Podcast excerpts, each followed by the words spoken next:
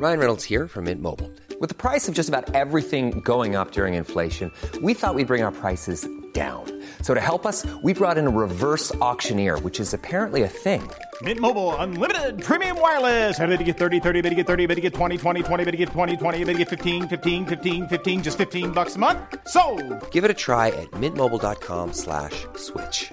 $45 upfront for three months plus taxes and fees. Promo for new customers for limited time. Unlimited more than 40 gigabytes per month. Slows. Full terms at mintmobile.com.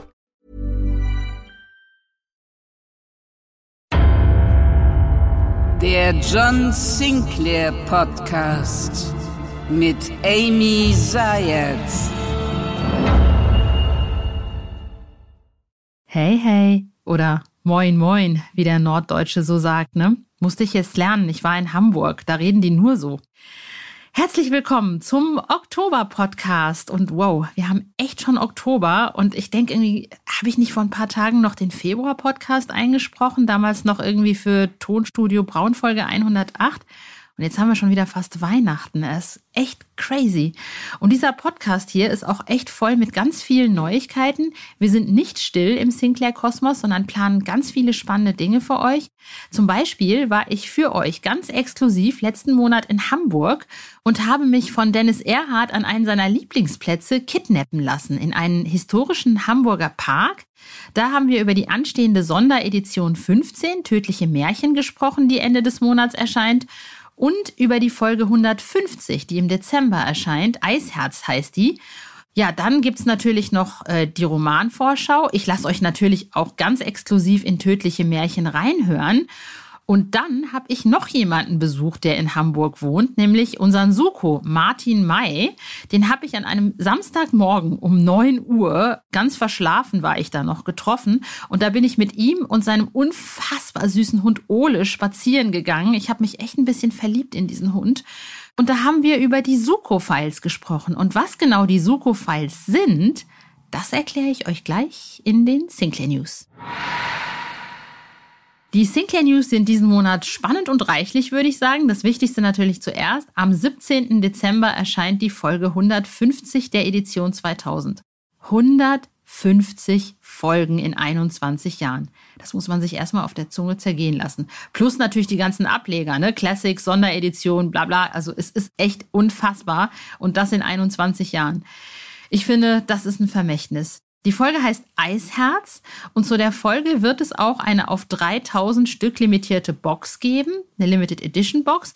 Da wird drin sein natürlich das Hörspiel, ein Poster mit einem Motiv von Timo Würz, eine Postkarte, ein Glow-in-the-Dark-Aufkleber, auf den freue ich mich ganz besonders, eine Weihnachtskugel und einen Schlüsselanhänger in John Sinclair Optik. Also darauf könnt ihr euch schon mal freuen und, und, ich bin noch nicht fertig. Äh, habt ihr gerade einen Kalender da oder einen Stift oder irgendwas? Also Stift und Papier, Kalender? Ja, wenn nicht, tut's auch ein Smartphone. Also ich lege jetzt los. Am 23. November wird es auf YouTube einen Livestream geben aus dem Foyer von Bastei Lübbe mit ganz vielen bekannten Gästen aus dem John Sinclair Universum, moderiert von dem einzig wahren Hennes Bender und meiner bescheidenen Wenigkeit. Und ihr könnt von zu Hause am Bildschirm auf YouTube live dabei sein. Oder wenn ihr keine Zeit habt, dann später nochmal nachgucken, weil wir stellen es natürlich auch nochmal zum später gucken auf YouTube. Ansonsten schon mal in den Kalender eintragen. 23. November, 19 Uhr. Ich sag's nochmal zum Nachmerken. 23. November, 19 Uhr. Dann gibt's noch eine spannende Neuigkeit und zwar erweitern wir unseren Podcast hier auf Apple. Das heißt, wenn ihr Apple-AbonnentInnen seid, dann könnt ihr demnächst für ein ganz klein bisschen Geld ein bisschen mehr Inhalt bekommen im Monat. Das können kleinere Hörbücher sein oder Exklusivreportagen, da lassen wir uns bestimmt schon was einfallen. Und wir beginnen als erstes mit den Suko-Files. Aha, hatte ich ja schon am Anfang erwähnt, da spreche ich ja gleich mit Martin May drüber. Und die Suko-Files, das sind Fälle, die Suko allein löst, ohne John. Und die werden eingesprochen natürlich von Suko himself, also Martin May. Äh, geschrieben wurden die Suko-Files von Ian Rolf Hill, alias Florian Hilleberg. Und ich durfte schon reinhören und die sind wirklich großartig. Bleibt also bitte dran. Checkt uns auf Facebook, auf YouTube und auf Instagram und dann erfahrt ihr auch rechtzeitig, wann es losgeht. Und wie gesagt, gilt nur für Apple. Ihr zahlt einen ganz kleinen Aufpreis dafür, aber ich verspreche euch, es lohnt sich. Zu guter Letzt erscheint Ende Oktober natürlich noch die Sonderedition 15, Tödliche Märchen. Da hören wir auch gleich noch rein und sprechen mit Dennis Erhardt auch noch mal ausführlich drüber. Ihr seht, es gibt ganz viel, worauf wir uns alle freuen können. Als nächstes kommt natürlich wie immer die Romanvorschau und wir starten mit Band 2257. Tödliche Seance heißt der von Marlene Klein. Erscheint am 12. Oktober, also am nächsten Dienstag. Das ist der dritte Roman von Marlene Klein und ich freue mich jedes Mal, wenn was Neues von ihr kommt. Und hier gibt's ein Wiedersehen mit Brooke Adams. Am 19. Oktober erscheint dann Band 2258, Der Vampir, der Dämon und ich von Raphael Marquesch. Spannende Kombi, ne? Vampir, Dämon und John Sinclair. Alle wichtigen Zutaten beisammen. Hier bekommt es John mit einem uralten Vampir zu tun. Da kann Raphael Marquesch seinem Lieblingsthema Vampire mal wieder nachgehen. Am 26. Oktober kommt Band 2259 und endlich mal wieder ein Roman von Timothy Stahl. Old McKill heißt er und ist der diesjährige Halloween-Roman. Nutzlose Info am Rande. Halloween kommt übrigens nicht ursprünglich aus den USA, wie einige vielleicht meinen, sondern aus Irland. Und jeder oder jeder, der so ein bisschen was von Magie versteht, nutzt doch besser den richtigen, ursprünglichen keltischen Namen des äh, Totenfestes. Halloween ist nämlich eigentlich nur eine mittelenglische Übersetzung von Allerheiligen aus dem Christlichen. Und das wirklich keltische Ursprungswort dieses Festes heißt eigentlich Samhain, geschrieben S-A-M-H-A-I-N und nicht irgendwie Sam Hain oder wie man das in einigen Serien manchmal hört. Nein, das Fest heißt Samhain. Also für alle Magiefans, die so ein bisschen was auf Magie legen und sich damit beschäftigen, ist das mal so eine dumme Info am Rande.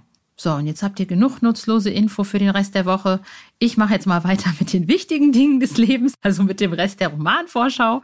Am 2. November kommt Band 2260, Carmens Hölleneid von Jason Dark höchstpersönlich. Und das ist ein Jane Collins Abenteuer. Dann kommt am 9. bzw. 16. November ein Zweiteiler von Ian Rolf Hill alias Florian Hilleberg. Und zwar am 9. November der erste Teil, Band 2261, Jagd auf den Engelstöter. Und am 16. November dann der zweite Teil, eine Falle für Carnegra. Und da wird die Handlung um den Engelstöter fortgesetzt. Und das war die Romanvorschau. So, und jetzt würde ich sagen, hören wir mal ganz exklusiv rein in die Sonderedition 15 Tödliche Märchen. Und ganz ehrlich, diese Mischung aus Märchen und Horror ist ganz schön gruselig. Und der Hofstaat. Sie sind alle zusammengekommen, um die Geburt der Prinzessin zu feiern.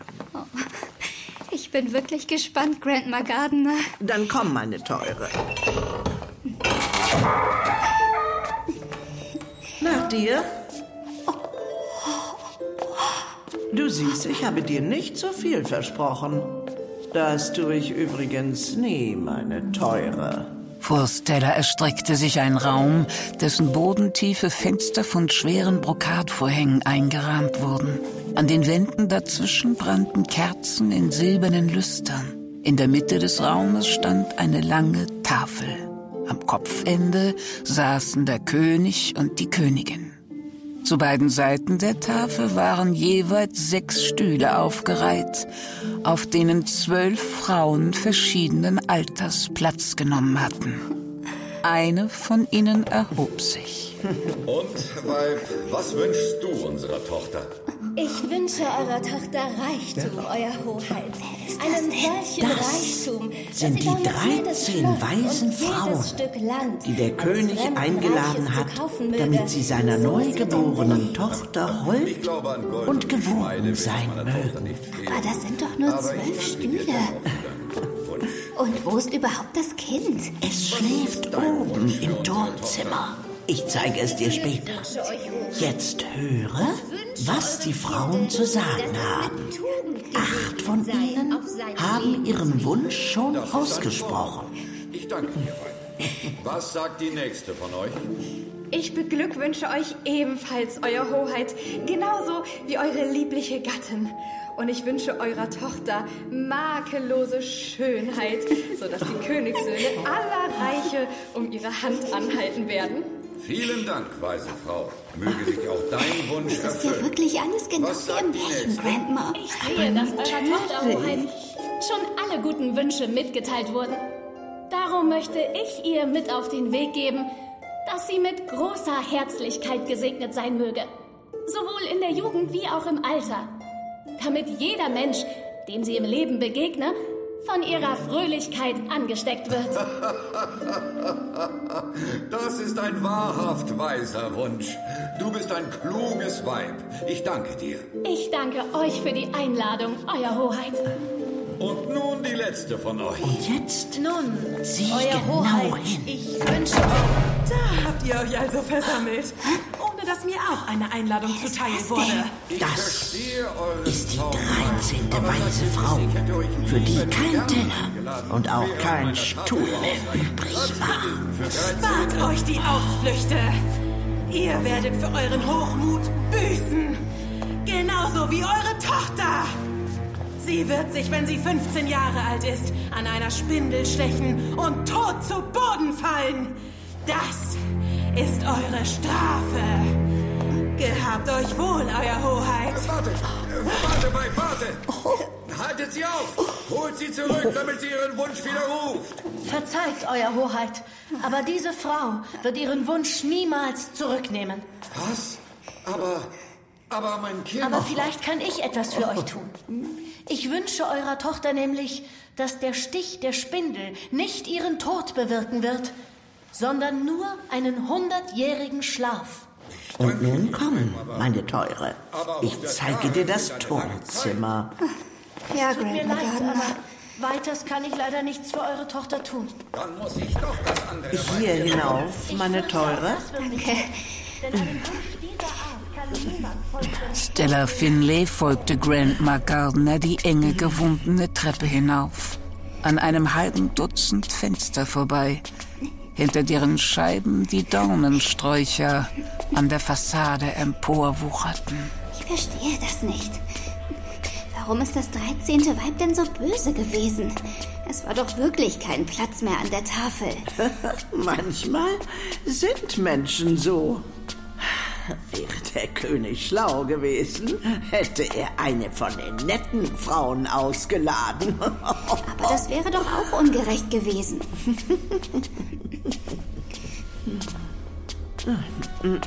Hier ist es, das Turmzimmer.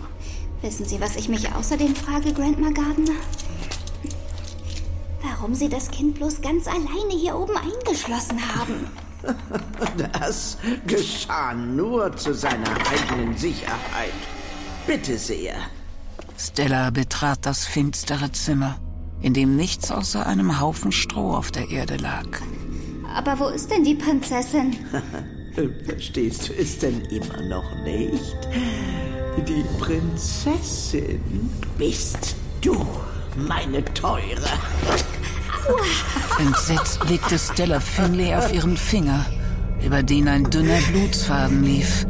Sie sank auf das Stroh und nahm nur noch verschwommen wahr, wie die Fensterscheibe hinter Grandma Gardner zerplatzte.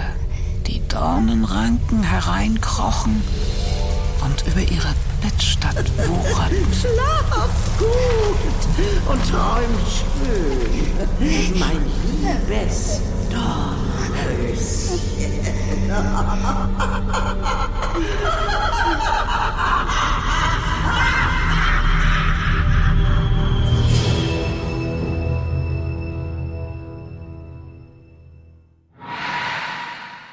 Jetzt habt ihr schon mal so ein bisschen einen Eindruck bekommen, wie gruselig es wird. Und ich habe keine Kosten und Mühen gescheut und wollte mehr darüber wissen von demjenigen oder einem derjenigen, der für dieses Hörspiel verantwortlich ist, nämlich Dennis Erhardt. Und ich bin zu ihm nach Hamburg gefahren, wo er geboren und aufgewachsen ist. Und der hat mich dann einfach mal in einen idyllischen Park verschleppt, wo wir ungestört reden konnten. Leute, ich bin in Hamburg. Ich bin gekidnappt worden von unserem Hörspielmacher Dennis Erhardt in seine Heimatstadt nach Hamburg und wir sitzen hier im Planken- und Blumenpark. Ich hoffe, ich habe das hier richtig gesagt. Äh, Ich bin hier gerade schon übers Wasser getragen worden. Nein, es gibt hier so eine ziemlich crazy so eine Art Brücke, die eigentlich nicht so einfach passierbar ist. Ich hatte das Gefühl, ich äh, klettere Klippen hoch in Südfrankreich, aber ich wollte es ja unbedingt.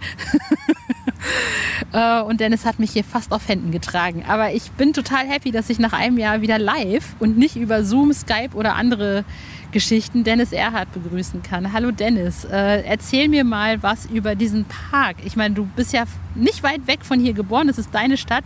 Du hast mir erzählt, er ist schon 200 Jahre alt hier. Ja, genau. Hallo Amy erstmal. Ne? Äh, freut mich auch, dass du äh, den langen Weg auf dich genommen hast. Und äh, ja, wir sitzen jetzt hier auf einer Bank vor einem Wasser, das ein sehr stilles Wasser ist, äh, also kein reißender Bach, sondern ein, ein kleiner Kanal, der ähm, durch diesen gesamten Park geht. Der Park selber ist ein paar Kilometer lang und läuft von St. Pauli bis äh, zum Dammtor, also fast bis zum Hauptbahnhof. Ähm, und äh, ist eben vor 200 Jahren circa angelegt worden. Ich glaube, äh, da Richtung Dammtor ist ein Baum noch, eine Platane oder so, die ähm, die damals gepflanzt wurde. Und die steht da heute noch. Das war der erste Baum dieses Parks. Und äh, das heißt halt hier Planten und Blumen. Du hast es fast richtig gesagt. Ah, Planten mit, und Genau, mit, mit, mit T, das ist Plattdeutsch und heißt einfach nur Pflanzen und Blumen. Ah, okay. Und deswegen heißt dieser Park so, weil hier Pflanzen und Blumen sind. Ja, in, in Hövelhof, da wo ich aufgewachsen bin, in der Nähe von Ostwest, oh nein, nicht in der Nähe, sondern in Ostwestfalen-Lippe, ähm, da sprechen sie auch Plattdeutsch. Ich konnte es ein bisschen zumindest, weil ähm, Freunde von meinen Eltern das andauernd gesprochen haben, aber das meiste davon habe ich, glaube ich, verlernt. Ich meine, da, da, war ich irgendwie acht oder so. Ich wollte eigentlich das Interview auf Platt führen, das war meine Bedingung. Oh, erst werde ich entführt und dann will er mit mir das Interview auf fucking Platt führen. Ey. Das ist ja unfassbar. Aber ich glaube, wir schaffen das auch so. Ja. Sonst hätte ich auf Arabisch geantwortet. Ja. Nein, du hättest mich aber auch bloßstellen können. Also ich kann, ich ein bisschen platt kann ich äh, so, was man immer aufgeschnappt hat, aber ich habe äh, das jetzt nicht von, von der Pike auf gelernt. Stell dir mal vor, wir würden ein Sinclair-Hörspiel auf Platt machen. Ja, es gibt viele Hörspiele auf Platt. Also warum eigentlich nicht mal? Ne? Ich finde es spannend. So Dietmar Wunder auf Platt, so ja. unser John, denn, wenn der dann Platt spricht, wie das klingt. Oder, oder stell dir vor, Shimada auf Platt. Mm, ja, das ist natürlich was ganz Besonderes. Aber jetzt mal zu äh, den Neuigkeiten, die uns jetzt demnächst erwarten im, im Sinclair-Universum. Als erstes jetzt Ende Oktober kommt die Sonderedition, äh, Sonderedition 15, die tödlichen Märchen ich hatte so ein bisschen ähm, Flashbacks. Ich weiß nicht, ob dir die Serie Grimm was sagt, aber irgendwie ja, war da irgendwie, hat das so ein bisschen mitgespielt, irgendwie so dieser, dieser Cop, der, ähm, der, der Geister jagt und irgendwie aber auch irgendwie ein Grimm ist, also jemand, der sich mit, mit Grimmwesen auskennt, worum es ja in dieser Serie geht. Und in dem Fall war ja John Sinclair so ähnlich. Mhm. Ja, also die Serie war jetzt keine, keine Inspiration, die Fernsehserie. Ich kenne die, also habe mal eine Folge geguckt oder so, aber ähm, was, was ich, ich fand es einfach nur naheliegend. Also die, es war tödliche Märchen und was liegt näher als Grimms Märchen. Und äh, diese ähm, Grandma Gardner, die da eine Rolle spielt, die erzählt ja dann auch Märchen und ähm, äh, ja, das, das ist einfach, äh, also nichts liegt näher. Ich hätte natürlich jetzt auch anders ein Märchen nehmen können oder noch andere, aber Tausend und eine Nacht, aber äh, wir haben uns halt für Grimm entschieden, weil die natürlich am bekanntesten sind hier auch und weil sie auch schön unheimliche Elemente haben natürlich. Ne? Also ich habe hab natürlich die Märchen genommen, die schon richtig gruselig sind teilweise. Ja, ich gerade auch König Blaubart spielt ja auch eine total wichtige Rolle in dem Hörspiel, um jetzt nicht mhm. zu viel zu verraten. Und ich dachte halt auch na, an Fitjas Vogel, das ist ja die, die, die, Ursprungsgeschichte von König Blaubart, die war ja noch ähm, schauriger. Das wusste ich jetzt gar nicht. Dann Doch. erzähl du mal. Fitjes Vogel ist im Grunde genommen die Geschichte von König Blaubart, nur Aha. ist die noch viel schlimmer. Also okay. die, ähm, die, die Idee dahinter bei Fitjes Vogel waren, dass es drei Schwestern waren. Und äh, drei Schwestern heiraten, also eine, die, die erste heiratet dann diesen Typen und äh, dann darf sie halt auch nicht in diesen verbotenen Raum. Sie geht rein und sie findet halt dieses blutige Becken und da hängen aber keine Körper, sondern nur, da liegen halt überall Leichenteile ja. rum. Und da hängt halt nichts, sondern die liegen dann halt so rum. Und genau. Und, äh, und äh, der zerhackt die halt. Ja. Der, der, der zerhackt die und wirft, aber im Grunde genommen ist es sehr ähnlich. Aber am Ende rettet sich die dritte Schwester durch irgendwelche Vogelfedern. Aber ich kann mich nicht mehr erinnern. Und das ist eigentlich die Ursprungsgeschichte, weil ich mich total lange früher als Kind mit Grimms Märchen beschäftigt habe, auch als Jugendliche, weil ich das so spannend fand. Also als diese, diese, diese Mischung aus, aus deutscher, deutscher Volksmythologie und, mhm. und Märchen und inwiefern sich das mit Tausend und einer Nacht deckt und so, das fand ich alles sehr spannend. Das ist ja, wenn du das so erzählst, auch noch eine viel interessantere und tiefere, tiefergehende Geschichte eigentlich. Ne? Die, das, das Märchen von Grimm, das war, glaube ich, in der ersten Version drin, wenn ich mich jetzt richtig erinnere, ihrer Märchen. Und dann wurde es rausgenommen. Ähm, aus welchen Gründen auch immer. War vielleicht zu brutal, passte nicht so gut rein. Genau. Ähm, und außer dieser Situation, dass da dieser Raum ist mit den toten Frauen drin, ist das jetzt auch keine besonders interessante Geschichte, finde ich. Also man kann da wieder viel eininterpretieren, natürlich, aber am Ende äh, hat das Mädchen, was da diese Tür aufmacht, äh, also die, ähm, die Frau des, äh, ist er, nee, König, König ist er, König, König, genau. Blaubart, ne? Ähm, äh, die, die soll, darf ja diesen goldenen Schlüssel nicht benutzen. Und ähm, da sind viele Andeutungen drin, dass zum Beispiel der Schlüssel voller Blut ist dann äh, und sie versucht ihn in das Heu zu werfen, damit das Blut daraus gezogen werde. Ähm, das sind so schöne Bilder, wo aber im, im Märchen dann nichts weiter daraus folgt. Ähm, und genauso hat sie einfach ihre drei Brüder da draußen, die ruft sie um Hilfe und dann kommen die auch schnell vorbei und, und helfen ihr. Und äh, ja, das, das ist dann doch äh, irgendwie eine Geschichte, finde ich. Vielleicht haben sie die zu Recht rausgenommen. Aber dieses Bild, dieser seltsame König mit dem blauen Bart, das ist ja schon etwas komisch irgendwie. Gut, kann man haben. Äh, aber ähm, das hat halt auch keinen Zusammenhang zur Geschichte. Ist einfach nur seltsam. Warum der jetzt einen blauen Bart hat, wird ja gar nicht erklärt. Ja, das ist halt Ähm, genau das, was bei Fitjas Vogel total anders ist, weil sie rettet sich, glaube ich, irgendwie anders. Ich weiß aber nicht mehr genau, deswegen heißt es auch Fitjas Vogel. Äh, Ich müsste diese Geschichte noch mal rauskramen. Ich, das war etwas, woran, womit ich mich in meinem letzten Grundschuljahr total oft beschäftigt habe. Da habe ich auch Sinclair geschrieben. Mit diesen, mit diesen, mit diesen Mixtur aus, wa- wa- was kommt eigentlich aus Tausend und einer Nacht und ist Ja. in Grimm übergegangen und umgekehrt. Und das fand Mhm. ich so spannend. Und ich glaube, die hat sich damals nicht über ihre Brüder gerettet, sondern die hat irgendwas mit so einem Zauberspruch und irgendwelchen Federn unterm Bett. Aber ich kann mich nicht mehr erinnern. Interessant. Also ich werde werd mir das auch mal angucken. Ich wusste das einfach nicht. Ähm, ich fand halt dieses Bild natürlich extrem gruselig äh, mit dieser Tür und dann macht sie die Tür auf und dann der Schwall Blut, der da rauskommt. Wobei ich mich mal frage, wie ist der Schwall Blut da reingekommen und man hat die Tür zugemacht. Ne? Also das ist ja auch etwas merkwürdig. Aber äh, ja, ja, genau. Wollen wir jetzt nicht weiter vertiefen. Es ist ja auch nur eins der Märchen, die da vorkommen. Ja, Rotkäppchen ist noch drin. Rotkäppchen Genau, ist ja. natürlich auch drin und, und natürlich äh, Dornröschen, das, damit fangen wir ja an. Mhm. Aber ich will nicht äh, zu viel vornehmen, weil, äh, vor, vor, vorwegnehmen, weil äh, wenn der Podcast nämlich erscheint, dann müssen die Leute noch etwa drei Wochen warten, bis das Hörspiel kommt. Deswegen würde ich sagen, den Rest müsst ihr dann selber hören. Aber diese Grandma Gardner, die ist echt ganz schön gruselig. Habt ihr dafür lange gesucht, da die richtige Sprecherin für zu finden? Weil sie ist ja super. Sie, sie, sie schafft das ja echt gut, irgendwie diese, ach, diese liebe Großmama, aber dann gleichzeitig diese fiese Hexe, die sich ja am Ende in was ganz anderes entpuppt. Aber dazu sage ich nichts. Und das ist Gerlinde Dilge. Wir haben Gerlinde ja schon öfter aufgenommen und sie hat immer wieder großen Spaß an der Aufnahme und bereitet uns auch großen Spaß. Sie hat zum Beispiel auch bei dem ersten John Sinclair Dorian Hunter äh, Crossover äh, mitgespielt und ähm, es war, also sie war die, die Punktbesetzung für Grandma Gardner definitiv. Das Problem war aber, dass sie keine Zeit hatte und äh, sie hat nämlich einen Dreh gehabt in Köln zu der Zeit und war absolut unabkömmlich für, für drei Wochen und wir hatten keine Zeit mehr, um, um diese drei Wochen abzuwarten. Und dann haben wir ähm, ja, glücklicherweise noch die Lösung gefunden, dass wir sie in Köln am Sonntagmorgen aufnehmen konnten, weil es beim Dreh ja oft so ist, dass die Drehtage eben sehr spontan gelegt werden oder geändert werden, sodass man eigentlich nicht weiß, ob man morgen wirklich nachmittags frei hat zum Beispiel. Und dass das auch für das Wochenende eigentlich angesagt war, aber es hätte jederzeit was dazwischen kommen können. Und dann haben wir natürlich gehofft und es hat tatsächlich geklappt. Es waren irgendwie, es war ein Zeitfenster von wenigen Stunden äh, und da haben wir dann die Aufnahme gemacht im Kellerstudio in Köln. Das hat geklappt, ja. Unfassbar super. Also es ist echt, äh, ich bin äh, großer Fan. ich bin echt irgendwie, ähm, ich war auch so, warum ist denn das jetzt vorbei? Das war gerade so geil, weißt du? Das ist halt so ein Hörspiel, wo ich die ganze Zeit dachte, hm, ja, es ist doch, war doch jetzt erst, doch gerade vor drei Minuten angefangen, ist das schon zu Ende? ja, das ist natürlich das Beste. Außer für dich, wenn es schon vorbei ist. Aber Ja. so, so soll es sein eigentlich. Ich habe geweint. Aber was ich dich eh mal fragen wollte, abgesehen davon, ich meine, gerade, ich meine, gut, die, die, alther, die altbekannten Stimmen, die kennt man, ne? also John und, und, äh, und Zuko, also Dietmar Wunder und Martin May und, und natürlich Kathi Karrenbauer, jetzt natürlich auch bald noch mehr, ähm, die kennt man.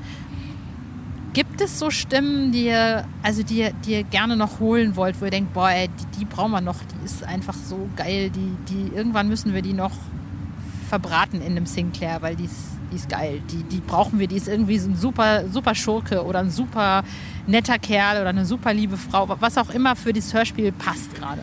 Also es gibt auf jeden Fall jede Menge Sprecher, die ich persönlich auch gerne noch aufnehmen würde. Äh, man stolpert da immer wieder über irgendwelche Namen. Manchmal ist es dann leider auch zu spät, bei irgendwelchen Legenden aus früheren Hörspielzeiten natürlich dann. Ähm, äh, eine Legende hatten wir neulich wieder im Studio für John Sinclair, äh, nämlich Ronald Nitschke. cool. Er äh, hat ja über lange Zeit, also seit äh, Folge 71 und bis äh, zur 80 hin äh, mit der Kreuztrilogie äh, das Intro gesprochen, also die Stimmt. Stimme von Tommy Lee Jones. Ja. Und äh, hat jetzt äh, einfach ein paar normale Rollen, größere oder kleinere eingesprochen. Zum Beispiel ist er in der 150 auch dabei. In, äh, in einer kleineren Rolle, aber eine sehr, die ihm sehr auf den Leib geschrieben ist, würde ich sagen. Ähm, und äh, das, war, das war einfach so eine Begegnung. Wir hatten vor zehn Jahren irgendwann aufgenommen. Äh, so lange sind wir uns nicht über den Weg gelaufen. Und das war natürlich dann schon interessant, äh, ihn wieder im Studio zu haben. Das sind so einzelne Beispiele. Äh, Ich war dann tatsächlich auch äh, selber in Berlin im Studio. Das passiert heute auch nicht so selbstverständlich leider wie noch bis vor anderthalb Jahren.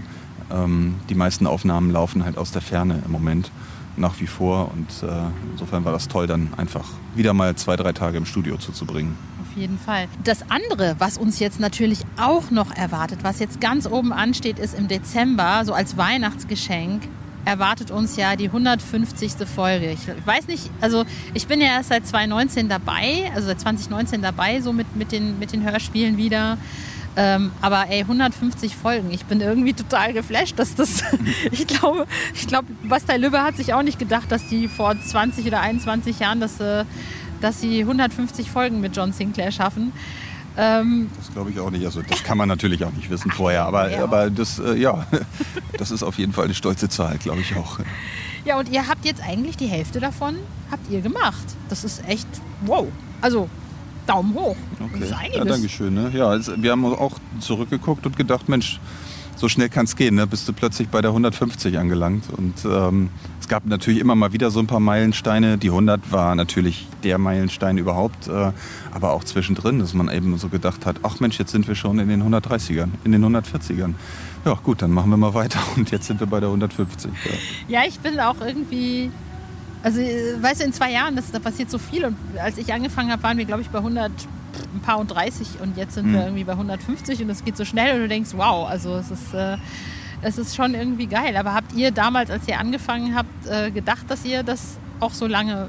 Also, dass es so lange gut geht und dass ihr das auch so lange weitermacht? Weil ich meine, man weiß es ja nicht. Als, als, ich meine, ihr wart ja auch damals noch jünger und vielleicht auch noch nicht so lange im Geschäft. Irgendwie, als das. äh, War das für euch irgendwie klar, dass das so lange geht?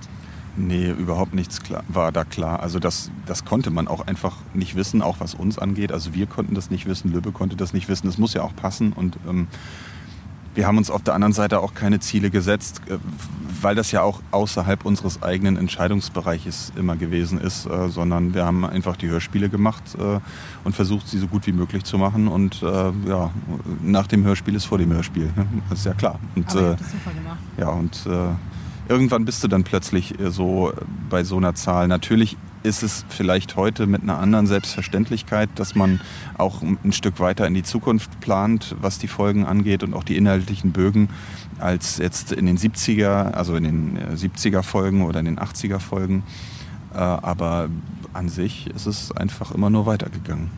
Was ich jetzt total spannend finde an dieser 150. Folge, weil das jetzt endlich mal für mich in eine, in eine, in eine Ära geht, die ich nicht kenne.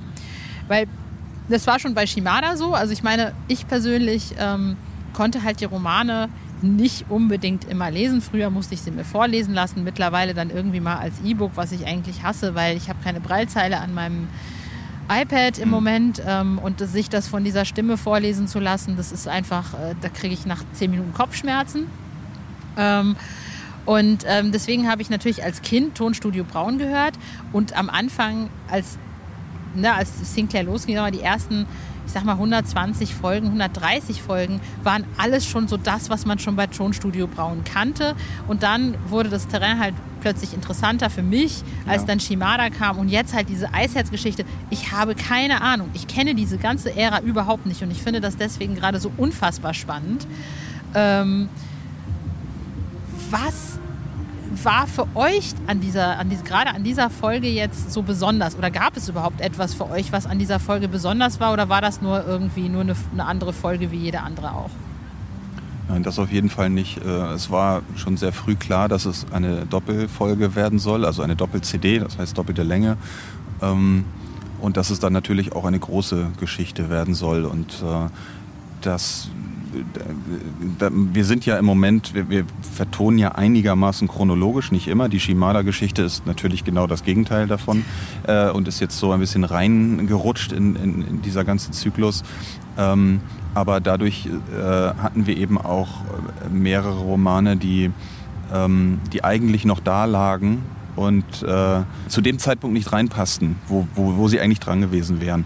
Ähm, das war schon so, als diese ganze Geschichte mit den großen Alten kam, die, die auch sehr komplex war und ähm, die sich ja über äh, ganz konkret so gerade in den 10er, also 110er und 120er Folgen hinzog wo es auch eben sehr unpassend gewesen wäre, wenn wir jetzt fünf Einzelfolgen am Stück gemacht hätten oder ein Fass aufgemacht hätten mit ein, zwei anderen Handlungssträngen, die plötzlich das ganze Jahr belegen zwischendurch. Und man denkt immer, was ist denn jetzt mit den großen Alten?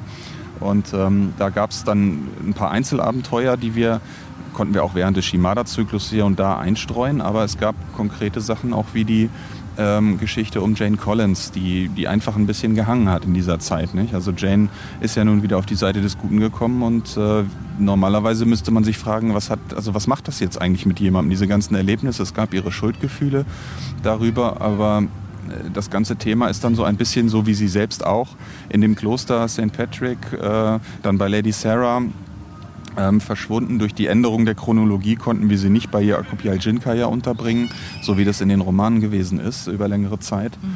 Ähm, aber sie war jetzt dann einfach an der Reihe und äh, das, das ist der eine Grund, weshalb sich diese Trilogie anbot. Natürlich dann auch, weil wir mehr Platz hatten, eben mit dieser Doppel-CD für das Hörspiel, mehr mhm. Raum.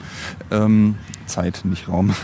äh, du weißt, was ich meine. Ja, ja. Und ähm, und das andere ist, äh, dass wir uns da schon überlegt haben, dass wir eigentlich nicht einfach nur eine Folge machen wollen, die sich jetzt mal wieder um Jane kümmert, sondern wir wollen diese, diesen Charakter ein bisschen weiterentwickeln. Und äh, es gibt dazu auch Andeutungen im Romanheft, dass John und Jane ja nie wieder so äh, einander nahe waren, wie sie mal gewesen sind durch diese ganze Geschichte. Das, das, ist nicht alleine diese Geschichte mit dem fehlenden Herzen, sondern natürlich auch, dass sie auf der anderen Seite war, dass, dass es doch eben was gemacht hat mit, mit ihr. Und ähm, da sind aber Andeutungen in den Romanen und, und es wurde nie so klar austhematisiert oder sogar in Geschichten ähm, äh, übersetzt. Und da haben wir uns gedacht, dass das wollen wir einfach mehr erforschen in den Hörspielen. Und deshalb wird Jane in Zukunft äh, einfach auch mehr da sein, in den, also soweit wir das jetzt überblicken können.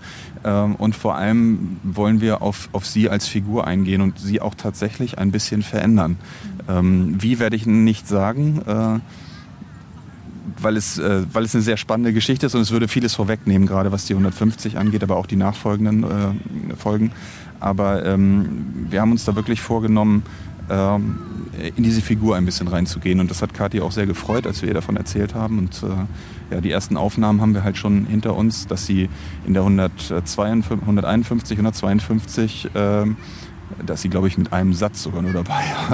Aber sie ist immer präsent. Ne? Also sie, sie muss sich natürlich erstmal erholen nach dem ganzen Kram, der da passiert. Ich will nicht zu viel verraten über die 150, aber es passiert jede Menge natürlich. Man sich und, ein neues Herz. Und selbstverständlich.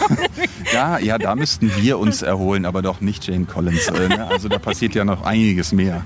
Äh, davon würden wir uns nicht mehr erholen, was da alles passiert in der 150. Das kann ich dir schon mal sagen. Oh, oh. Ähm, aber äh, aber äh, sie ist dann eben einige Zeit noch äh, ans Bett gefesselt und wird aber trotzdem äh, in die Fälle etwas mehr eingreifen und dann in der 154 bekommt sie wieder einen größeren Platz und so wird es demnächst dann auch weitergehen, dass sie halt erstmal ganz schön Raum einnimmt. Das finde ich von daher halt cool, weil sie halt lange Zeit, wie du schon sagtest, gar nicht wirklich präsent war und ich bin jetzt mal so eine hoffnungslose Romantikerin. Ich bin so dieses typische Mädchen, ja. Also ich bin die, die, die vor, also mit ihren, weiß ich nicht, ich will, mit ihren viel zu alt vor irgendwelchen Teenie-Serien hängt und sagt, kommen die wohl wieder zusammen? Ich meine, wir wissen bei John und Jane, das wird halt nie so sein, aber gibt es denn wenigstens, ich meine, Hennes Bender, mein lieber Kumpel und Kollege, hat mir das ja schon vorweggenommen, der meinte irgendwie, es gibt im Roman so eine Szene, wo die beiden dann, wo er sie sozusagen anfleht, wieder zurückzukommen und sie dann sagt, nee, das wird nichts mehr und er weint und so. Gibt es sowas, in, also kriegen wir so eine richtig schöne romantische Mädelsszene da drin? Ist das eine Mädelsszene, wenn der Mann fleht? Ja, vielleicht, ne? Stimmt. Das ist so eine, wo die das Mädels hättest dann, du gerne, ne? Ja. wenn die Mädels dann da hinschmelzen und sagen, sei doch nicht so. ja. Ähm, ja und nein. Also vielleicht, es wird nicht vielleicht die eine Szene geben, die, die kommt irgendwann möglicherweise auch, aber worum es uns wirklich ging, ist, dass wir eben nicht sagen, wir handeln das in, ein, in einem Punkt ab, sondern dass das eine kontinuierliche Entwicklung sein soll, dass Jane nach diesen ganzen Erlebnissen auch einfach wirklich Abstand und Zeit braucht, um damit zurechtzukommen. Ja. Also wir, wir gehen jetzt dann natürlich in, mit einer Tiefe in die, die Figur rein, die wir nicht bei allen Figuren der Serie sonst haben. Äh, aber das war so eine Gelegenheit, wo wir eben dachten, das ist jetzt merkwürdig platt, wenn wir, wenn wir einfach sagen, oh so, jetzt hast du ja dein Herz und dann sagt sie, ähm, dann, ja, ich bin jetzt aber ein bisschen erschöpft und ich brauche jetzt Zeit für mich und ich komme in fünf Folgen wieder und dann ist alles gut. Dann, ja, da kann man einfach mehr mitmachen und das haben wir uns vorgenommen. Finde ich eigentlich ziemlich geil. Was ist denn jetzt überhaupt für ein, ich meine, jetzt ist Shimada ja durch. So, Mhm. was kommt denn jetzt? Also was, was ist jetzt so der, der nächste, sag ich mal, Widersacher? Also ist das jetzt Akim Samaran, der jetzt ja so ein bisschen angeteasert wurde? Oder ist es Dracula 2? Worauf, was, was wird das? Ja, Dracula 2 liegt noch ein bisschen in der Zukunft. Also ähm, tatsächlich ist Akim Samaran auf jeden Fall die Figur, die sehr präsent sein wird in den nächsten, äh, ja, würde ich schon sagen, im nächsten ein, zwei Jahren. Ähm, das ist aber nicht nur Akim Samaran, äh, sondern das ist ein ganzer Themenkomplex. Die Romanfans wissen natürlich auch, was da für Verflechtungen dahinter sind, welcher Dämon seine Fäden im Hintergrund zieht bei Akim Samaran. Und äh, es wird aber auch einiges anders sein als im Roman, natürlich wieder. Ne? Wir sind ja dafür berüchtigt. Und, ähm, Entweder gehasst oder geliebt. Ne? Hier, der Erhard, der macht wieder alles anders. Wir schmeißen wieder alles durcheinander. Breitbach und Erhard. Ja, genau. Wir sind bekannt dafür, dass wir durcheinander schmeißen. Ähm, auf jeden Fall ähm, werden wir uns aber schon da relativ nah an den Romanen orientieren, was, was eben Samaran angeht ähm, und seine Beziehungen ins Reich des Bösen. Ähm, aber es gibt einige Aspekte daran, die dann wiederum mit Jane Collins zu tun haben. Äh, ich, ich kann, ich rede hier die ganze Zeit um den heißen Brei, verstehst du? Äh, das, ich versuche nicht zu viel zu verraten. Und ich Ähm, versuche dich zu, äh, zu spoilern, irgendwie zu verführen hier. Ähm, ja. ich bin nicht gut, glaube ich. Ich muss besser werden. Ja, aber das ist ja dann auch doof, wenn das alles verraten Ja, wird. stimmt Also, auch wieder. Du hast ja recht. der Würfel des Unheils spielt auch eine Rolle. Oh, ja, oh. Dann so. sind wir ja schon fast wieder bei, bei, bei Underworld und Dead Zone. Also bei Sinclair. Wo der Würfel des Unheils ja auch irgendwo eine Rolle spielt, aber anders. Aber das ist ein anderes Thema. Ja, es gibt tatsächlich ein, äh, eine Parallele, weil es ein Romanheft demnächst gibt, wo äh, John Sinclair auf dem Meeresgrund nach äh, ja, etwas taucht und äh, nach einem Artefakt. Und äh, da will ich jetzt wirklich nicht weiter das ausführen. ähm, aber das, das war schon, äh, dass ich dachte, ja, also wer es jetzt äh, die Parallelen nicht sieht, äh, ja, dann ist das so. Aber ähm, ja. Nee, Ich kann nicht mehr sagen, Amy. Es tut mir leid, sonst äh, äh, äh, kommt Lübbe, klopft an meine Tür und fragt mich, ob ich noch weiß, wie ich heiße, weil sie keine CDs mehr verkaufen. Äh, weißt du denn, wie du heißt? Ich dachte, das weißt du hier schon nicht mehr. Ja, Ich vergesse das auch manchmal, wenn ich morgens aufstehe, wie ich heiße. Ja, ich bin ja jetzt schon aufgestanden, ist schon ein paar Stunden her. Also ich habe jetzt wieder, ich habe die Kontrolle. Ja, ich, äh, Ich hoffe, du auch.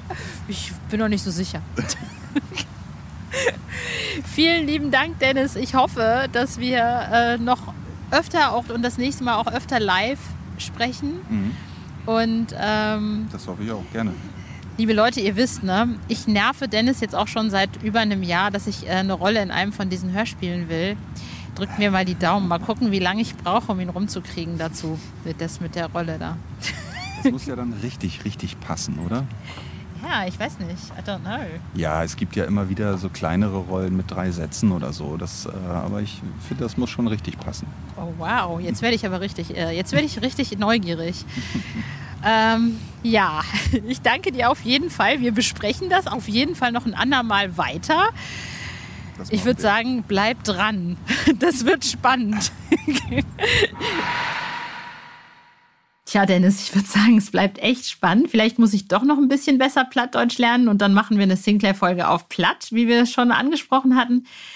Wir werden sehen. Ähm, es war schön in Hamburg und deshalb äh, bin ich da auch ein paar Tage länger geblieben und habe mich an einem Samstagmorgen um neun mit unserem Suko alias Martin May getroffen und dem unglaublichen Hund Ole. Also Ole ist Martins Hund und in den habe ich mich auf Anhieb verliebt. Ich bin totaler Ole-Fan. Ole hat auch einen eigenen Instagram-Account und äh, der hat richtig Fans. Ich wollte ihn mitnehmen äh, nach Köln, aber Martin hat mich nicht gelassen. Und ähm, ja, Martin, Ole und ich sind ein bisschen spazieren gewesen und haben uns über die Suko-Files unterhalten.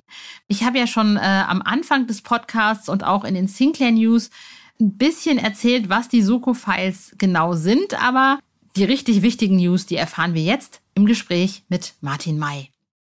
Ich sitze hier mit Martin May in seiner Heimatstadt in Hamburg. Irgendwie moin, moin. Moin, moin, sagt er. es ist kurz nach neun und äh, Martin hat mich aus dem Bett gescheucht, ganz früh morgens. Das tut mir sehr leid, Amy, tut mir sehr leid. Aber es geht nicht anders. Ich habe heute einen äh, vollen Arbeitstag und meine Mama hat Geburtstag. Herzlichen Glückwunsch. Danke, sage ich ihr. Nur damit ihr das wisst, worum es hier eigentlich geht. Also, es gibt demnächst einen kostenpflichtigen Podcast-Mini-Ableger äh, auf Apple. Und der kostet nicht viel. Und da könnt ihr Sonderfolgen, kleine Mini-Reportagen, Mini-Hörbücher, was auch immer wir uns da einfallen lassen hören. Und das erste, was wir uns haben einfallen lassen, ist, sind die Suko-Akten. Und äh, Suko, ne, das ist, der sitzt hier neben mir. Das ist ja. Martin. Und äh, erzähl mir doch mal, was sind denn diese Suko-Akten? Ja, die Suko-Akten sind, wie gesagt, ein Podcast in, ich weiß es gar nicht, ich glaube, zehn Folgen sind es, glaube ich. Acht. Acht? Ah, acht, dann sind es acht Folgen. Gut, das, siehst du, das wusste ich gar nicht mehr genau.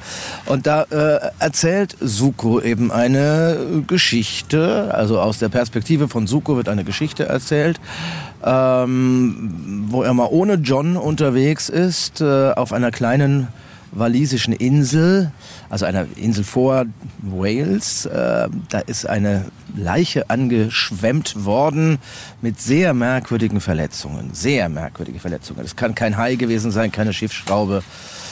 Also Suko ist ziemlich überzeugt davon, dass das von einem Werwolf stammt. Was dann natürlich die örtliche Polizei erstmal nicht so glaubt.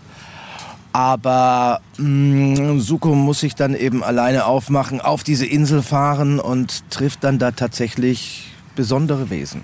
Ah, also es geht eigentlich äh, um, um einen Fall nur mit Suko, aber es geht gar nicht so sehr um jetzt die Geschichte von Suko, oder doch? Nein, es geht jetzt nicht so sehr um die Geschichte, es geht um einen Fall äh, von Suko. John ist verhindert aus, wie soll ich sagen? Er hat ein bisschen zu viel gesoffen. Ja, genau, Folgen des Alkohols. ja, so ist es. Ach ja, unser John, wir kennen ihn nicht anders. Aber es ist eine echt spannende Geschichte äh, von äh, Rolf Ian Hill, hat die geschrieben. Und äh, ja, ich äh, habe das sehr, sehr gern gelesen, hat großen Spaß gemacht. Also es ist im Prinzip wie ein Hörbuch, kann man sagen, aber aufgeteilt eben auf verschiedene Folgen. So ein bisschen wie eine kleine Miniserie. Und das ist unser Auftakt in unsere ja, Podcast äh, kostenpflichtige Mini, unseren Mini-Ableger. Und wir würden uns total freuen, wenn ihr, wenn ihr uns da unterstützt. Vor Und allem, wenn ihr uns unterstützt, dann gibt es auch aller Wahrscheinlichkeit nach mehr von den Suko-Akten. Ja, das hoffe ich ja wohl auch schwer. Ja, ich auch. ja, ich, ich, ich finde die Idee ja nun total spannend, dass wir uns jetzt hier in Hamburg treffen, weil ich finde einfach, erstens ist Hamburg so cool und wir sind nicht ganz alleine. Ähm, wir sind hier äh, unterstützt von äh, äh Martins ganz großartigem Hund Ole. Der hat sogar seinen eigenen Instagram-Account und ja. so bin ich auf Ole aufmerksam geworden. Ole hat einen, ich nicht. Stimmt, du hast ja. doch, du hast auch eine. Ja, aber, aber da passiert nichts, da passiert nichts. Aber auf Oles Account passiert was. Ole ist ein Elo. Ähm, weiß nicht, ob irgendjemand weiß, was ein Elo ist. Elos werden seit etwa 30 Jahren gezüchtet. Und äh, da hatte man so als Ausgang, also er ist auch noch gar nicht eine anerkannte Hunderasse, sondern nur ein eingetragenes Markenzeichen oder sowas. Es dauert immer länger, bis so eine Hunderasse als Hunderasse anerkannt wird. Und äh, ursprünglich ist da drin ähm, Eurasia, Bobtail, Chow Chow, äh, Spitz, äh, ich weiß gar nicht was noch alles. Und Ole ist ein traumhafter Hund. Alle lieben ihn. Ich habe schon, äh, ja, also äh, gerade Frauen lieben ihn, äh, aber auch Männer. Also ähm, er ist einfach toll. Er ist cool und schön und langhaarig und wuschelig und entspannt und ähm, ja, einfach ein toller Hund. Und ich, hab, ich sage immer so aus Spaß, ich bin ja verheiratet. Aber wäre ich solo, würde ich mir niemals Tinder anschaffen, sondern immer einen Elo. Weil äh, damit hast du die besten Chancen, jemanden kennenzulernen. Der ist so cool. Ich bin auch gerade wie so ein kleiner Teenie auf ihn zugestürmt und musste erst mal ein bisschen rumkuscheln. Ole. Ja, da kommt er. Ja, komm her. Ole, komm her. Oh, da kommt er, da kommt er, da kommt er. Da, von da kommt er. Da. Moment. Ole, komm. Ah, Jetzt bleibt jetzt. Äh, ist ein. Baum, ist es ein Baum interessanter. Da muss man Ah. einmal. Scheust da du ist vor der dem Interview, Ole? Ole, komm mal her. Ole kann ja auch Tricks. Das können wir jetzt leider nicht zeigen, weil das kann man nicht hören. Hallo, Aber Ole, Ole, hier, komm mal her. Hier, Ole. Und Ole kann Oh, zum der ist so Beispiel tanzen. Oh, Soll ich dir jetzt mal, mal zeigen, wie Ole ja, tanzt? bitte, bitte, Achtung. bitte, bitte, bitte. Ole, Ole, Ole, Achtung, Achtung und tanzen. Ja! Oh, ist das cool. Der steht auf zwei Beinen. Wie Ja. cool ist er denn? Ah, jetzt, Hallo. Jetzt klingelt mein Telefon. Oh, jetzt möchte, jetzt möchte Ole, jetzt möchte Ole mit mir kuscheln. Erst wollte er mich gar nicht angucken. muss ich da gratulieren. Geh mal, geh mal dran. Ich und Ole, wir unterhalten uns jetzt. Hm? Pass auf, der Martin telefoniert hier schön mit seiner Mama. Und wir beide, ne? Du machst gleich mit mir schöne Instagram-Fotos, oder? So süß. Der ist so schön kuschelig, dieser Hund. Der hat ganz lange Haare, der ist hell und hat kleine süße Ohren. Ganz kleine. Also keine typischen Hundeschlabberohren. Der ist so süß. Oh Gott, bist du niedlich. Ich nehme dich mit nach Köln. Ist das okay? Ist das in Ordnung? Hm? Ole. Ole und ich haben jetzt beschlossen, ich nehme ihn mit nach Köln. Das, äh, nee, da bin ich dagegen. Da ist die ganze Familie dagegen. Kidnapping. Nee, nee, nee. Dognapping. Dognapping, genau. Oh, ist der süß. Jo. Gott, mit seinem Knickschwanz. Ja. Ich nehme den mit. Ach, ist der süß. So. Nee, aber ähm, ich finde das, ich find das irgendwie total Mm. spannend, weil eigentlich würde ich das nächste Mal gerne mit dir auf der Alster rumschippern. Dann machen wir das, du. Also äh, müssen wir halt dann irgendwie schauen, dass es zu einer Zeit ist, wann das Wett wenn das Wetter gut Und du ist. nicht andauernd ins Studio Und ich nicht dauernd ins Studio rennen muss. ja, Oh, ist ist halt so. süß. Ja. Ja, nee, aber äh, äh, wir können es gerne machen mit Segeln auf der Alster. Das ist ja eine meiner äh, Lieblingsbeschäftigungen. Ähm, ich habe davor, wann habe ich angefangen? Vor sieben oder acht Jahren habe ich mit dem Segeln angefangen. Und ähm, das ist nun wirklich ein, ein sehr, sehr schönes Hobby geworden und äh, ja, macht, macht riesig Spaß. Es ist immer so ein kleiner Urlaub, weißt du, wenn man so eine, auf der Alster, die ist ja mitten in der Stadt und das ist ja kein großer Aufwand. Da, ich bin in so einem Club, wir haben da so ein paar Boote liegen und ähm, da nimmt man sich so ein Boot, macht es fertig, das dauert so zehn Minuten, Viertelstunde und dann bist du auf der Alster und dann segelst du da ein, zwei Stunden und es ist wie ein kleiner Urlaub. Es ist total entspannend. Ach, der Kopf wird frei, alle Sorgen fallen ab, falls man welche hat. Und äh, dann muss man das Boot wieder festmachen und alles ist gut. Seit wann bist du eigentlich, wohnst du, also du bist ja ursprünglich aus dem Süden, du bist ja ursprünglich aus Bayern. Äh, Franken, sag mal. Okay, ne? Ich oh, bin äh, äh, Oberfranke. Ja, also ich bin äh, 1994 nach Hamburg gekommen. Ich bin geboren und aufgewachsen in Coburg, Oberfranken. Dann ähm, mit 18, 18, 19 Jahren nach dem Abi äh, nach München gegangen, wo dann eben das Boot gedreht wurde. Also Genau. das war mein zweiter Film. Ich hatte in Coburg schon einen Film gedreht. Ähm, und war dann lange Zeit, 13 Jahre in München, zwischenzeitlich mal in Berlin und so. Ähm, und bin 1994 dann eben äh, damals äh, hier nach Hamburg gezogen. Also in die, ins Umland erstmal und dann Anfang der 2000er in die Stadt. Und was hat dich nach Hamburg verschlagen? Was? Die Arbeit, die Liebe, das Leben? Äh, die, ja, die Arbeit und die, die, die Wohnungspreise. Also weil ich hatte in München damals, also meine, meine erste äh, Ehefrau, äh, ich habe also drei Kinder aus, aus der ersten äh, Ehe und äh, wir hatten, damals hatten wir zwei Kinder zu dem Zeitpunkt und wohnten zur Miete und wollten irgendwie bisschen schöner wohnen, so was weiß ich, Reihenhäuschen mit Garten oder irgendwas und wollten gerne das eben auch kaufen. Aber die Preise waren so wahnsinnig, dass es äh, war überhaupt nicht vorstellbar in München. Und dann war ich auf Tournee, kam durch ganz Deutschland und unter anderem hier nach Hamburg und ähm, schaute hier mal in die Zeitung und mir fiel die Klappe runter, weil das war alles eben ein Drittel günstiger oder fast die Hälfte. Ja, es war also, äh, und dann dachte ich, okay, also Hamburg, ich habe Hamburg gut gekannt, weil ich oft hier gedreht habe. Und ähm, ich habe zu dem Zeitpunkt ja auch schon viel synchronisiert, also kam sowieso als Wohnort nur in Frage München, Berlin oder Hamburg, weil alle anderen Städte, da kannst du halt kein Synchron machen. Das sind die drei Städte, in denen halt hauptsächlich Synchron passiert. Und ja, dann haben wir halt geguckt, ob es uns hier gefällt und wo es uns gefällt. Und dann haben wir hier halt äh, dann ein Häuschen gekauft damals. Ähm, ja, und es war halt also eine Kombination aus Wohnen und ja, eben wo, wo man gern und gut arbeiten kann. Und natürlich, die Stadt gefiel mir auch sehr. Also ich, wie gesagt, ich kannte Hamburg ja schon und von den ganzen deutschen Städten, in denen, also von den Großstädten, sag ich mal, fand ich Hamburg eigentlich immer am attraktivsten. Berlin ist auch toll auf eine andere Weise, München auch, aber ähm, Hamburg mit dieser Alster in der Mitte, das ist schon toll und im Hafen. Als, als junges Mädchen wollte ich nicht so gerne nach Hamburg. Mittlerweile finde ich Hamburg echt schön. Wobei das mit den Mietpreisen verstehe ich total. Also als ich ähm, die Mietpreise in Köln gesehen habe damals, ist mir auch alles runtergefallen. Ja, ja. Dachte, oh, Aber das hat sich auch in den letzten Jahren nochmal sowas von äh, weiterentwickelt. Also es ist nochmal so hochgegangen. Es ist wirklich der Wahnsinn. Und wenn ich mir vorstelle, in München kosten inzwischen Einzimmerwohnungen, kleine Apartments 250.000 Euro, 300.000 Euro oder noch mehr. Und du sagst, wer soll das bezahlen? Ja, und was hast du, was hast du dann davon? Ja, irgendwie so 25 Quadratmeter oder äh, ja, Kannst du an also, Studenten vermieten oder so? Unfassbar, unfassbar. Also da, da stimmt auf dem ganzen Markt was nicht und äh, der Markt regelt eben leider doch nicht alles gut, sondern nee. Regelt es gar nicht. Regelt eigentlich. manches eben einfach scheiße. So. Ja, ja, guck dir Berlin an. Das, ich, ich, erinnere mich so, also weiß ich nicht, Ende der 90er, Anfang der 2000er, da, da war Wohnen in Berlin war echt spottenbillig. Mhm. Und jetzt verdrehe ich die Augen. Also ich hab, ja, ja. Da, da, kriegst du ja, da, da, fällt dir ja alles aus dem Gesicht. Ja, ja, ja.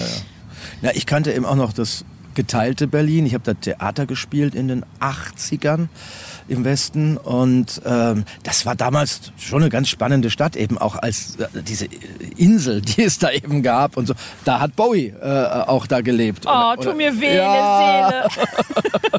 ähm, äh, aber jetzt ist das Groß-Berlin ist eben ja, schon, kann man schon sagen, so ein bisschen ein Moloch. Ja, es ist einfach so riesig und äh, die Distanzen sind so groß. Hamburg ist ja schon groß, aber Berlin ist einfach, boah. Oh, ja. ja, das ist echt. Ole, Entschuldigung, ich muss mal kurz. Du darfst. Ole, komm her. Ah, da vorne ist ein anderer Hund. Da, da muss man interessiert. Da muss man erst mal gucken. Ah, ja, Aber er rennt nicht weg. Aber was mich jetzt auch interessiert, hast du denn hier in Hamburg im Grunde genommen die gleichen Möglichkeiten synchrontechnisch wie oder, oder, oder schauspieltechnisch, wie du sie jetzt in Berlin und München hättest? Ist das für ähm. dich, ist das für dich irgendwie oder ist es entspannter dafür, aber dann nicht so viel? Ich meine, sorry, vielleicht ist es, äh, ne, aber ich, ich stelle mir halt, weil alle sagen immer Berlin, Berlin, Berlin, ja. Berlin. Also in Berlin finden halt alle großen Produktionen statt. Alle Hollywood-Filme werden, also die, die, die großen Blockbuster, das wird alles da gemacht. Und ähm, insofern, ähm, wenn man als Sprecher eine Hollywood-Stimme werden will, sollte man nach Berlin gehen, weil äh, da einfach das alles gemacht wird. Hier in Hamburg ähm, ist ordentlich was los. Wir haben natürlich sehr viel weniger Studios und machen ähm, ja äh, eben nicht diese großen Filme, sondern eher so mal einen Arthouse-Film oder so äh, Sachen für einen Streamingdienst oder äh, auch ein Arte-Film oder Serien, ähm, Anime-Serien auch und so weiter. Also es ist hier eine ganze Menge los, aber es ist natürlich mit Berlin nicht zu vergleichen. Und ähm, ich lebe aber hier mit meiner Familie und äh, gut, Berlin ist nah, man könnte sich in den Zug setzen, jeden Morgen äh, ein, dreiviertel Stunden nach Berlin fahren, dann nochmal eine halbe Stunde in der Stadt zu einem Studio und dann abends wieder zurück oder so. Aber das, das steht für mich nicht dafür, irgendwie so vier bis fünf Stunden äh, äh Arbeitsweg jeden oh, Tag zu haben.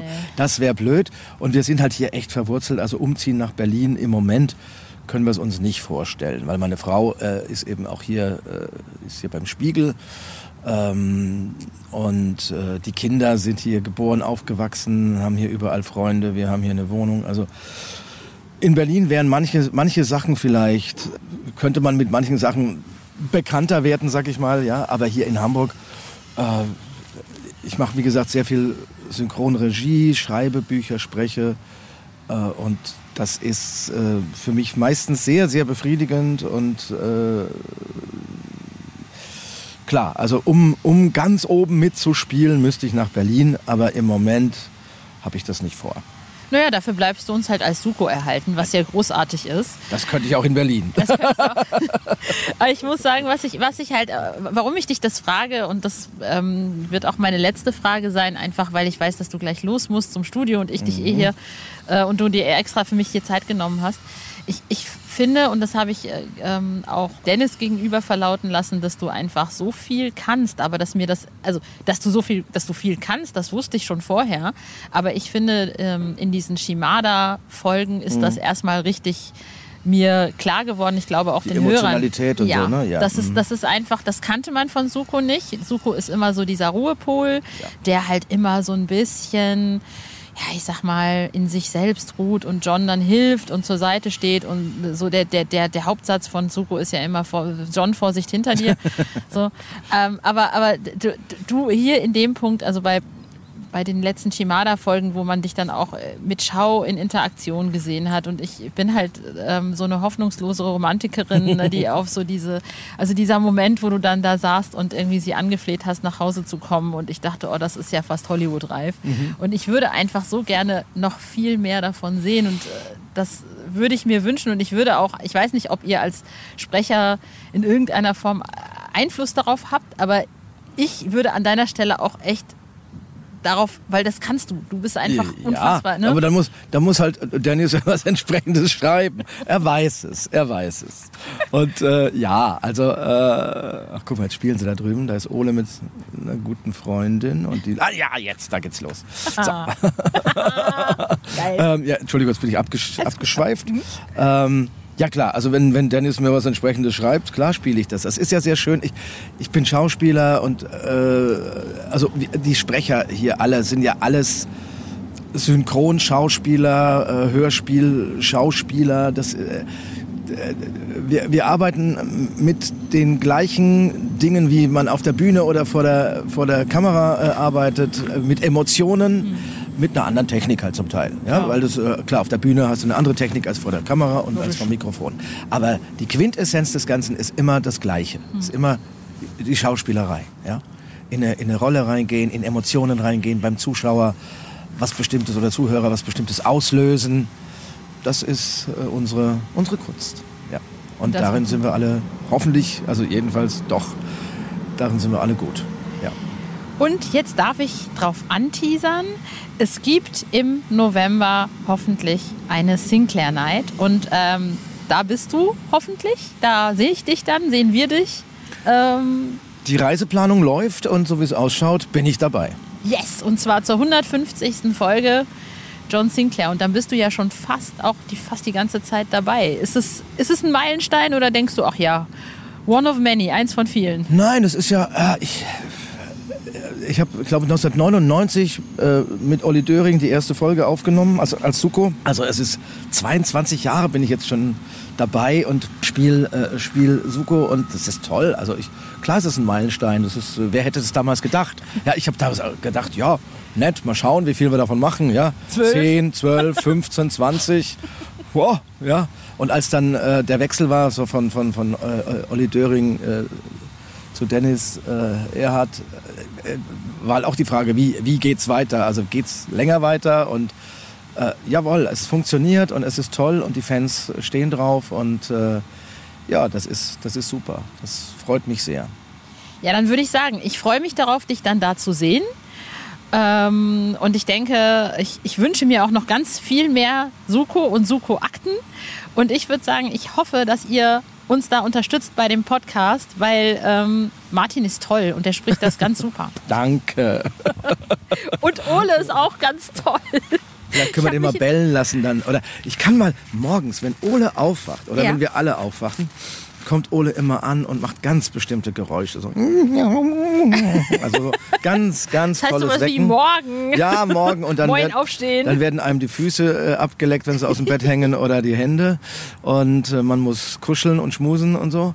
Und vielleicht kann ich da mal eine Tonaufnahme machen und irgendwo unterbringen. Ja, gerne, gucken, gucken. gerne. Ich finde Ole, mit- Ole mit, ich finde Ole mit John Sinclair. Ich meine, Ole könnte ja auch mal irgendwie eine Rolle kriegen. genau. Ja, da müssten die ihn kennenlernen. Alle, jetzt kennst nur du ihn. Aber wie gesagt, Instagram. Danke dir, lieber Martin. Ich danke dir. Und Leute, viel Spaß mit dem Podcast. Und äh, ja, dann sehen wir uns vielleicht auf der Sinclair Night. yes. Ja, gut. Danke, ciao. ciao. Tja, und das war schon der Oktober-Podcast. Ich freue mich schon wahnsinnig auf die Sinclair Night. Tragt euch ganz dick den 23. November in den Kalender ein, 19 Uhr. Wir streamen live auf YouTube aus dem Foyer von Bastei Lübbe und ihr könnt von zu Hause aus live dabei sein. Und ihr wisst jetzt schon mal, dass Martin May wahrscheinlich auch da sein wird.